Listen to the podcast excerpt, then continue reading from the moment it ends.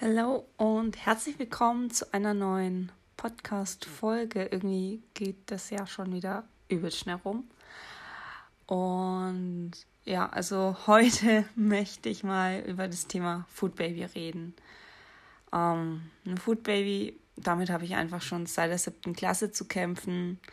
Klar, jeder hat mal einen Blähbauch nach dem Essen. Bei mir war es allerdings nur so, dass es nach einem Apfel oder zwei Scheiben Brot oder auch nur nach einem Schokoriegel schon, da war mein kleines Food Baby.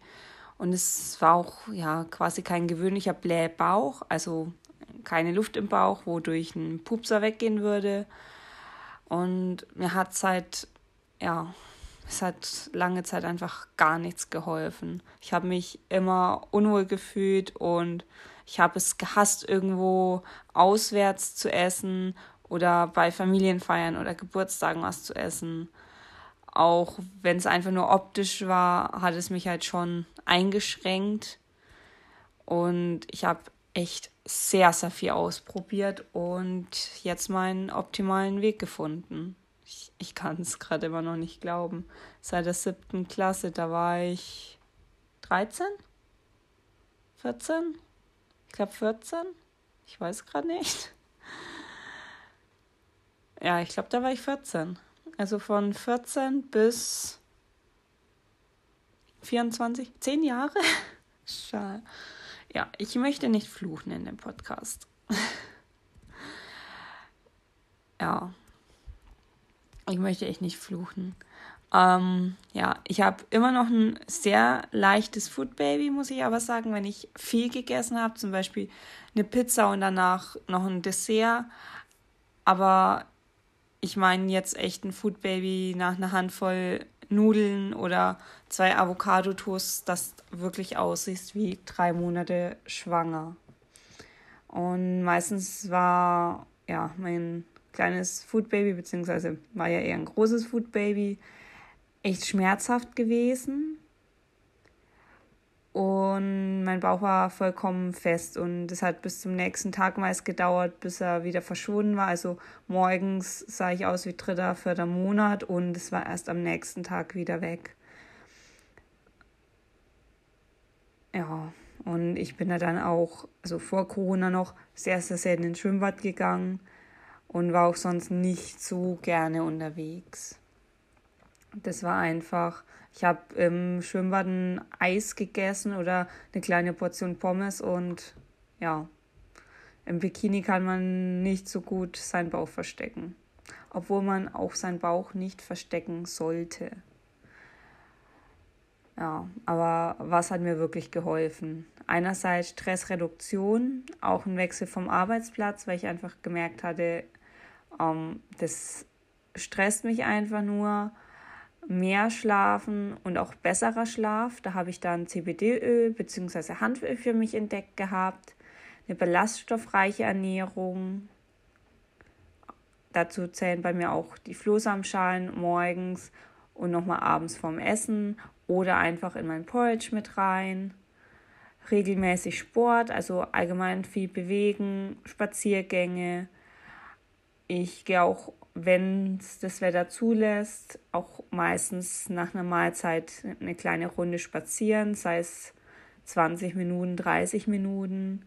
Entspannungsübungen im Allgemeinen, aber auch ähm, das Supplementieren von Makronährstoffen, Vitaminen und Mineralien bei Mängeln. Also ich lasse einmal im Jahr meinen Blut testen, weil ich einfach sicher gehen will, dass alles passt.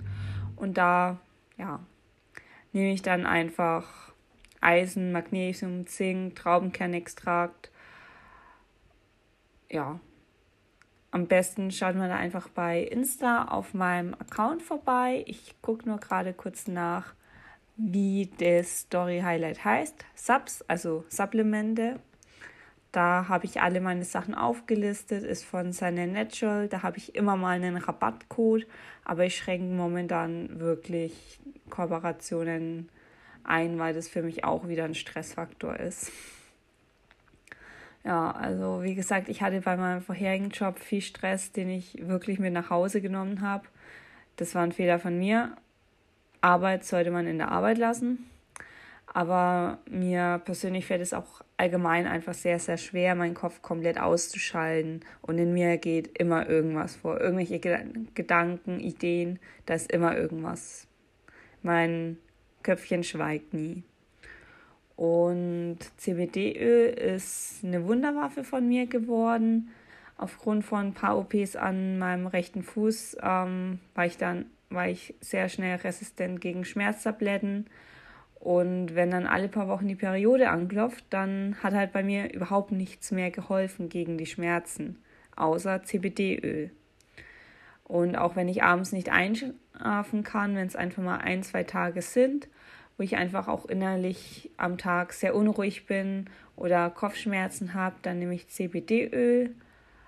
Und ansonsten, wenn ich so merke, okay, das ist jetzt über eine längere Dauer, dann nehme ich Hanföl Hanföl ist nicht wie CBD-Öl. CBD-Öl wirkt in der Regel sehr, sehr schnell. Also nach der zweiten, dritten Anwendung. Und Hanföl, das braucht einfach länger. Dann habe ich auch noch ähm, ja, Thema Ernährung, meine Ernährung ein bisschen umgestellt, beziehungsweise ich achte sehr auf meine Ernährung. Und ich habe auch so eine Art wöchentlichen Essensplan, dass ich einfach ja, auf meine Makronährstoffe auch kommen, was bei mir, da ich ähm, recht sportbegeistert bin, mir auch sehr, sehr wichtig ist. Und ich konsumiere keine Milchprodukte mehr. Also egal, ob es laktosefrei ist oder nicht. Es gibt ja auch noch laktosefreie Milch. Aber auch bei laktosefreien Produkten, die nicht vegan sind, da kommen nur Laktase mit dazu darauf reagiere ich auch wieder. Also ich bin, also ich bin laktoseintolerant und da reagiere ich dann auch wieder, auch auf Weizenmehl, also beim Bäcker was mitnehmen, da weiß ich dann, okay, danach geht es mir echt dreckig. Aber mein Food Baby ist echt auf ein Minimum zurückgegangen nach dem Essen. Früher war es sehr schlimm. Ich habe auch mein Eiweißpulver umgeswitcht. Ich habe es noch aufgebraucht und habe jetzt wirklich nur noch veganes Eiweißpulver. Und ja, ich versuche auch wieder regelmäßiger zu meditieren. Einfach für Stressreduktion und zur Entspannung. Das tut echt sehr, sehr gut, aber mein Kopf macht es noch nicht mit. Mein Kopf schweigt einfach noch nicht lang genug. Ja, also ab und zu habe ich noch ein Food Baby, aber nur noch, wenn ich sehr viel ähm, bzw. zu viel Nahrungsvolumen zu mir genommen habe. Aber ich gucke da wirklich drauf, dass ich ja da auch weiterhin drauf achte und dass ich nicht zu oft mich beim Bäcker mitreißen ja und mich nicht zu oft beim Bäcker mitreißen lasse, wo ich dann weiß, mir geht's danach nicht gut, überhaupt nicht gut. Ja, eine ballaststoffreiche Ernährung ist einfach zu empfehlen. Ich versuche am Tag auf 12 bis 14 Gramm Ballaststoffe zu kommen. Ich track das Ganze auch immer noch. Und ja, also Hanföl, ähm, das habe ich schon in der einen vorherigen Podcast-Folge gesagt, kann ich das von ähm, Hoffmanns Hofladen empfehlen. Die haben auch einen Online-Shop. Ansonsten gibt es das eigentlich auch überall bei Hoffmanns Hofladen weiß ich einfach, dass die das zu Hause selber machen und das Ganze auch passt. Genau. Ja. Dann war es das mit Adios Food Baby.